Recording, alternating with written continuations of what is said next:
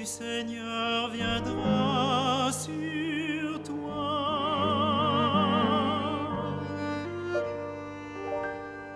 Et la puissance du Très-Haut te couvrira de son ombre. C'est pourquoi celui qui